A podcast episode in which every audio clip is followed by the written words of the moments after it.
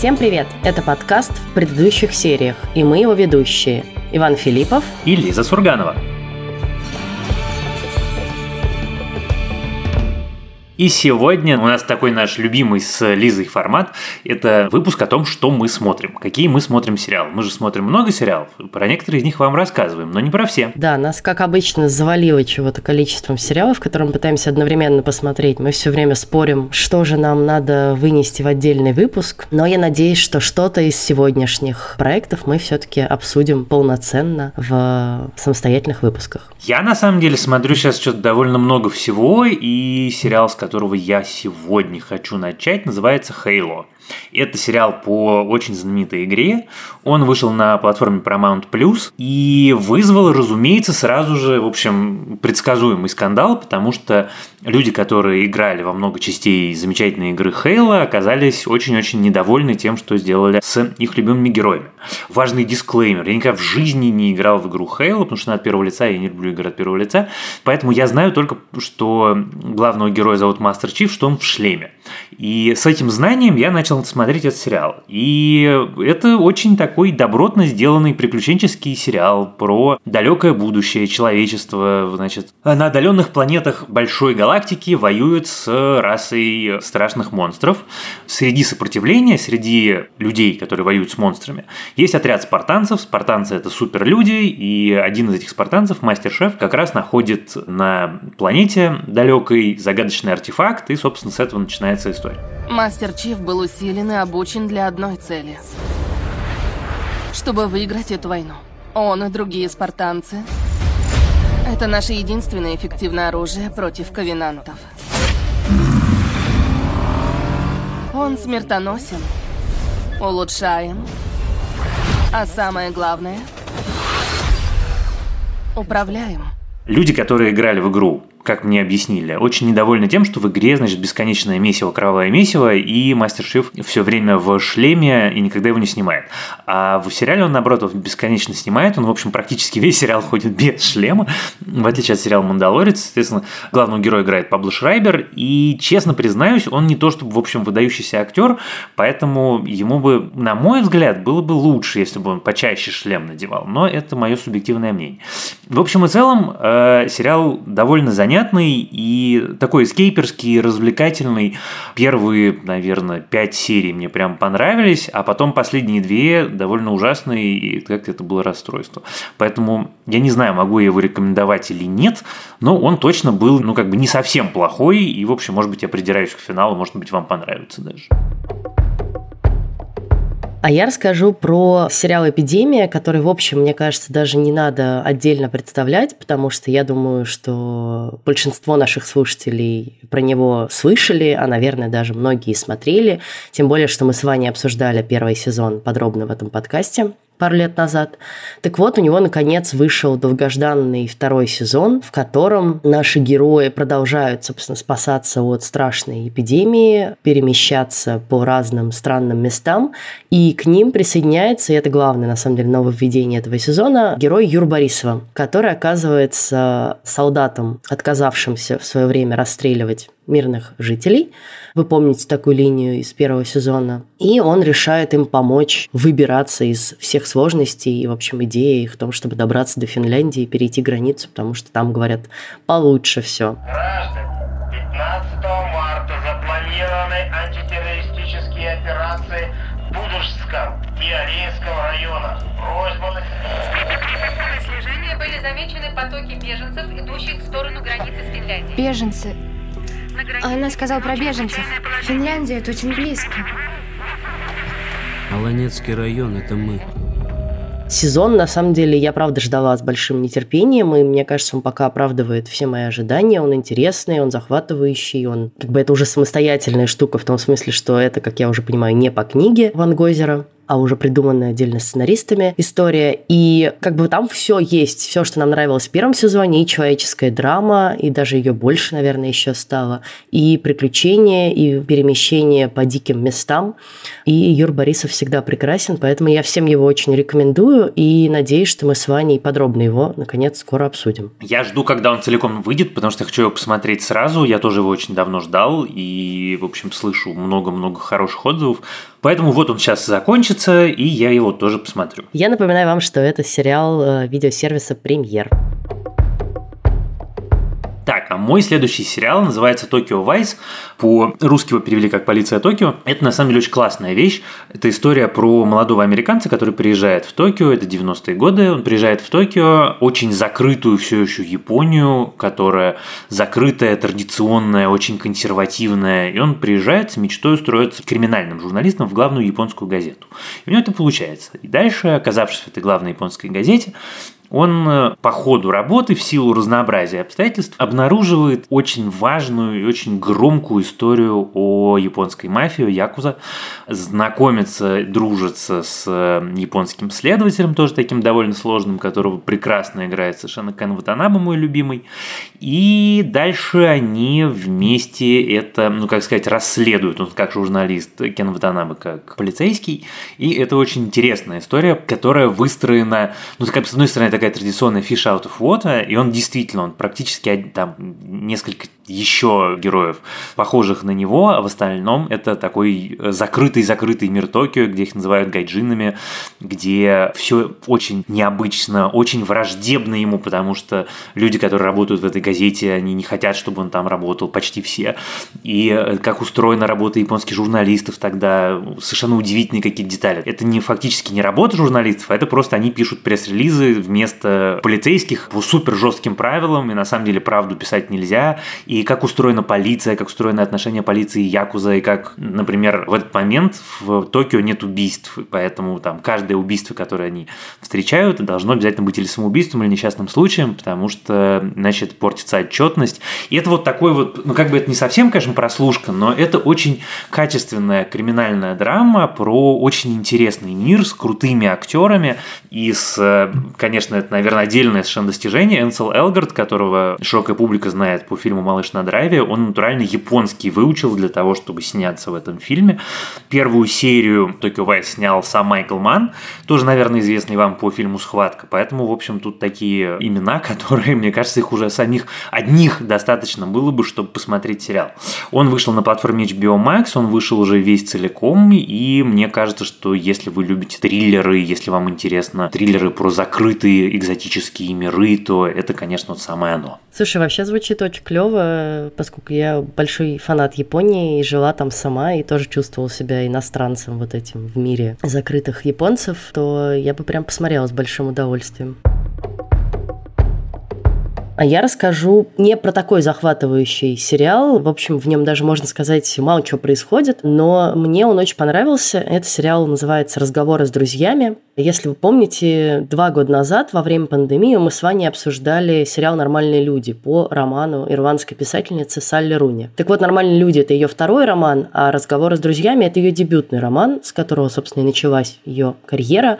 И BBC и Hulu сняли по нему сериал, собственно, с тем же Лени Абрахамсоном во главе этого всего и с похожим очень настроением. Тебе очень неловко, что я здесь? Нет, я тебе рад. Правда? А тебе неловко? Чертовски. Разговоры с друзьями, как и нормальные люди, это сериал про отношения, про тонкие э, чувства и тонкую душевную организацию. Здесь, правда, уже не двух человек, а четырех человек. И здесь в этом смысле будет мало событий, мало какого-то экшена, и действительно это все будет постоянные разговоры или про такие грустные долгие кадры. В общем, такое как бы европейское авторское кино. И там даже нет особенно цветокора, и, в общем, очень специфическая картинка из-за этого. Разговор с друзьями рассказывает про двух девушек-студенток в Дублине, тоже, в общем, студенты, да, как и в нормальных людях, Фрэнсис и Бобби. Они давние подруги, в прошлом еще они пара. И они знакомятся с замужней парой, с э, известной писательницей, которая играет единственная известная актриса в этом сериале, Джемайма Кёрк из «Девочек», прекрасная совершенно. И ее мужем, актером, который вот как бы уже у него явно прошел пик его славы, и он как бы живет в тени своей жены. И у Бобби начинаются какие-то отношения с, э, собственно, героиней Джемайма Кёрк, а у Фрэнсис начинаются отношения с ее мужем. И дальше это как бы сложный любовный квадрат, практически возникает. И при этом, как бы, ну, в общем, наверное, главные герои там все-таки Фрэнсис и вот ее любовник. Я очень люблю такого рода проекты, тем более, когда ты очень много смотришь, не знаю, сериалов, какие-нибудь костюмированные драмы, экшен, драмы, триллеры, детективы, все очень напряженное. А здесь такое очень, как бы ты просто плывешь по течению и смотришь. Вот они разговаривают, вот они переписываются, вот они созваниваются, вот они снова переписываются, в какой-то момент они едут в Хорватию и немножечко оживляется картинка, но потом снова тот же грустный серый Дублин. Если вам такой нравится, и если вам понравился сериал «Нормальные люди», я вам очень рекомендую его к просмотру. Наверное, он в моем личном рейтинге чуть похуже «Нормальных людей», но я все равно получил большое удовольствие. Сериал доступен целиком на кинопоиске. У меня сегодня все, знаешь, по полицейским триллерам. Мой следующий сериал, который я смотрю, он еще не закончился, называется We Own This City. Это сериал HBO, по-русски он называется «Мы владеем этим городом». И это такой, знаешь, классический, любимый мной Дэвид Саймон про Балтимор, про коррупцию, про преступность, расизм, городское дно, расследование как бы деятельности и преступлений и история того, как люди, в общем, начали этим заниматься, группы полицейских, которые воровали, торговали оружием, и вообще творили разнообразные безобразия. Там совершенно прекрасный Джон Бернтал в главной роли. Джон Бернтал тут, который каратель, и он здесь очень необычный, у него... Ну вот есть у каждого же актера есть какой-то привычный образ, к которому мы очень привыкли, а здесь он разговаривает иначе, ходит иначе, двигается иначе, живет в кадре иначе, это очень интересно. Он такой как-то, ну, в общем, говорит о нем как о более, ну, наверное, талантливом актере, чем могло показаться раньше. Хотя, мне кажется, раньше всем казалось, что он прекрасный. Вот, а еще здесь два очень неожиданных актера. Во-первых, здесь Джейми Гектор из Босха прекрасный, а во-вторых, здесь Джош Чарльз, который известен тебе наверняка по «Хорошей жене», в которой, помнишь, он играл этого замечательного адвоката, с которым у нее был роман? А, Уилл, в смысле? Уилл, да, он играл Уилла. А здесь он играет лысеющего, отвратительного, самого жестокого полицейского из всей этой команды, самого омерзительного и получает, очевидно, от этого такое удовольствие, потому что его все время пускают играть каких-то пупсиков, таких вот, ну, как бы, может быть, жестких пупсиков, но тем не менее пупсиков. А тут он прямо оттягивается, ему прямо нравится. Ты остановил меня без повода. Да. Это притеснение. Ага, болтай больше. Задолбало это все. Пошел ты в жопу. Ты меня послал? Ага. Ты это видел? Он распускает руки. Он меня тронул. Ко мне спиной. Я сказал, ко мне спиной, мразь.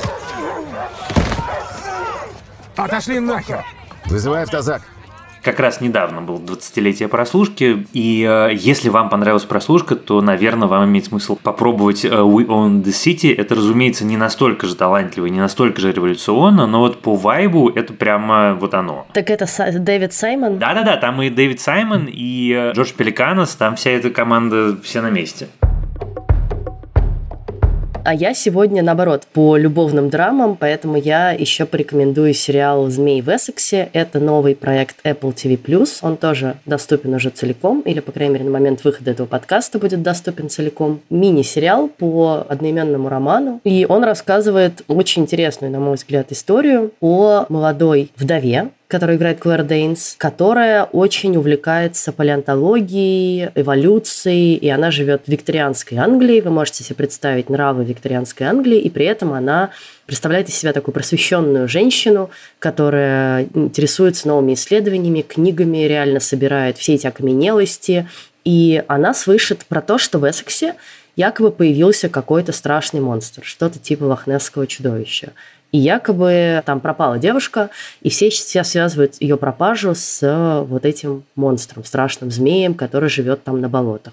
Местное население запугано, а наша героиня страшно за этим заинтересована, увлечена, немедленно садится в поезд и со своим сыном маленьким, и со своей подругой, и э, гувернантка этого сына отправляется в Эссекс.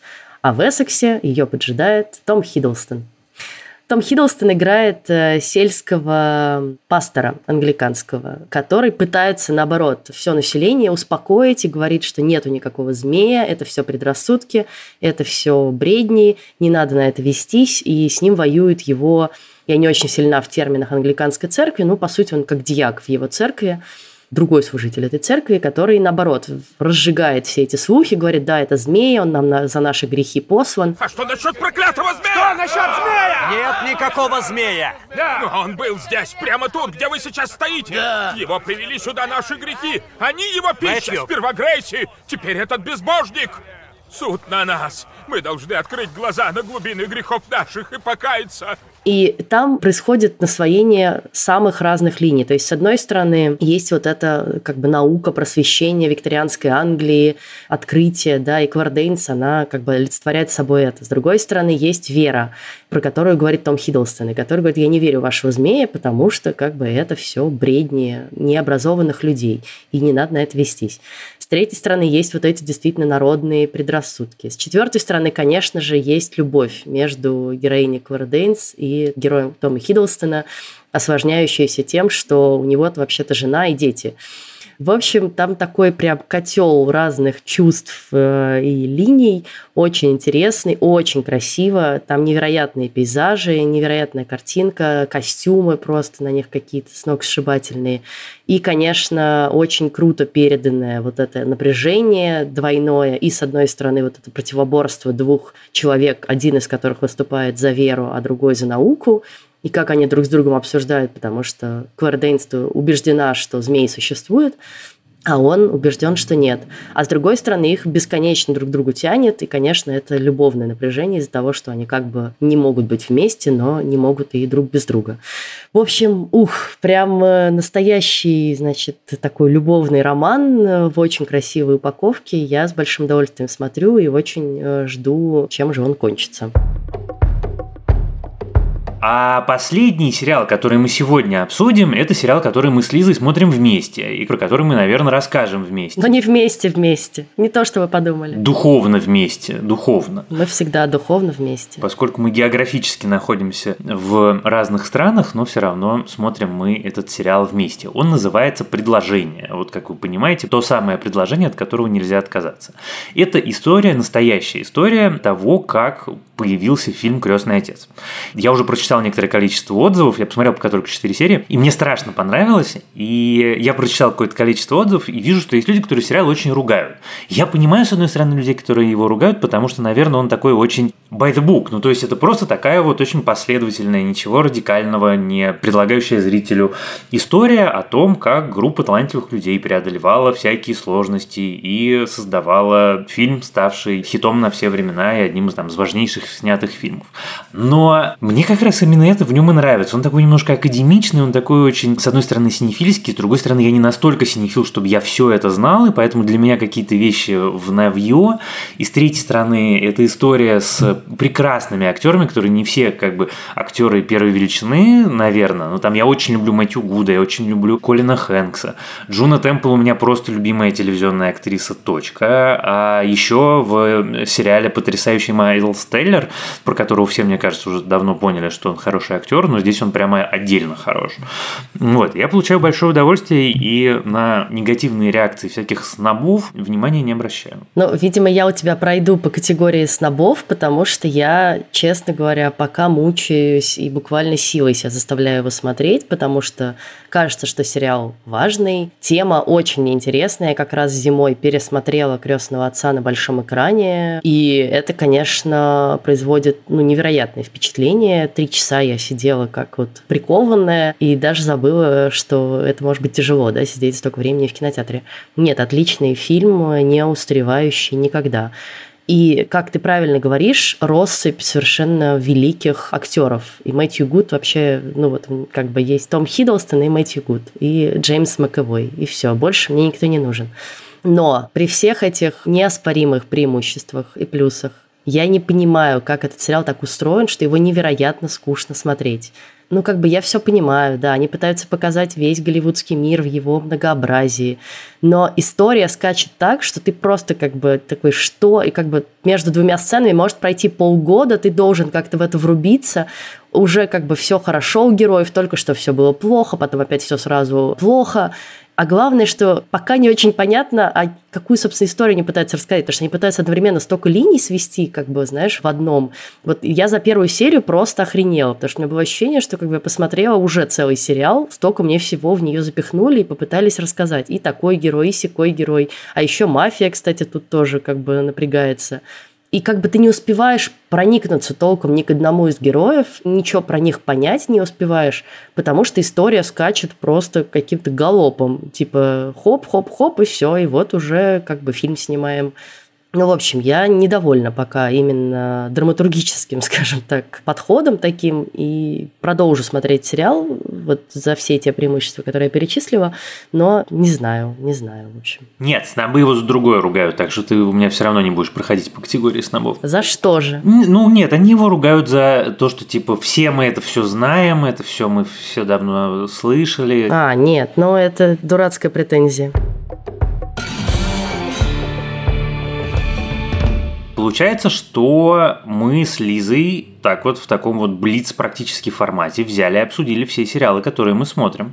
Это получилось 7 сериалов, и мне кажется, если вы их не смотрите и не смотрели, то у вас теперь есть 7 сериалов на ближайшие там, сколько у нормальных людей занимает время посмотреть 7 сериалов? Полгода? Ну, я надеюсь, что такие наши выпуски помогают вам выбрать что-то, да, что вам действительно интересно. Не надо бежать смотреть все, конечно же, мы, как бы, как вы понимаете, смотрим, вот я смотрю 4 из этих сериалов, и Ваня смотрит 4. Так что выбирайте Выбирайте, что вам больше по душе, и пишите нам ваши отзывы о том, что вам больше понравилось, что вы нам тоже рекомендуете. Я напомню, что мы очень часто смотрим на то, что вы нам рекомендуете предлагаете посмотреть, и в том числе, опираясь на это, выбираем сериалы для подробного обсуждения. Я, кстати, на самом деле смотрю гораздо больше, просто я решил именно про эти сериалы рассказать сегодня, поэтому там еще, например, есть совершенно замечательный сериал э, «Босх. Наследие», про который я узнал абсолютно случайно. Это был мой любимый сериал у Amazon «Босх». Это детективный про полицейского по имени Иероним Босх, который расследует всякие преступления в Лос-Анджелесе. Был шикарный совершенно триллер по книжкам Майкла Коннелля. И оказывается, ему сделали спин и этот спин лучше, чем оригинальный сериал, и я прям получаю огромное от него удовольствие.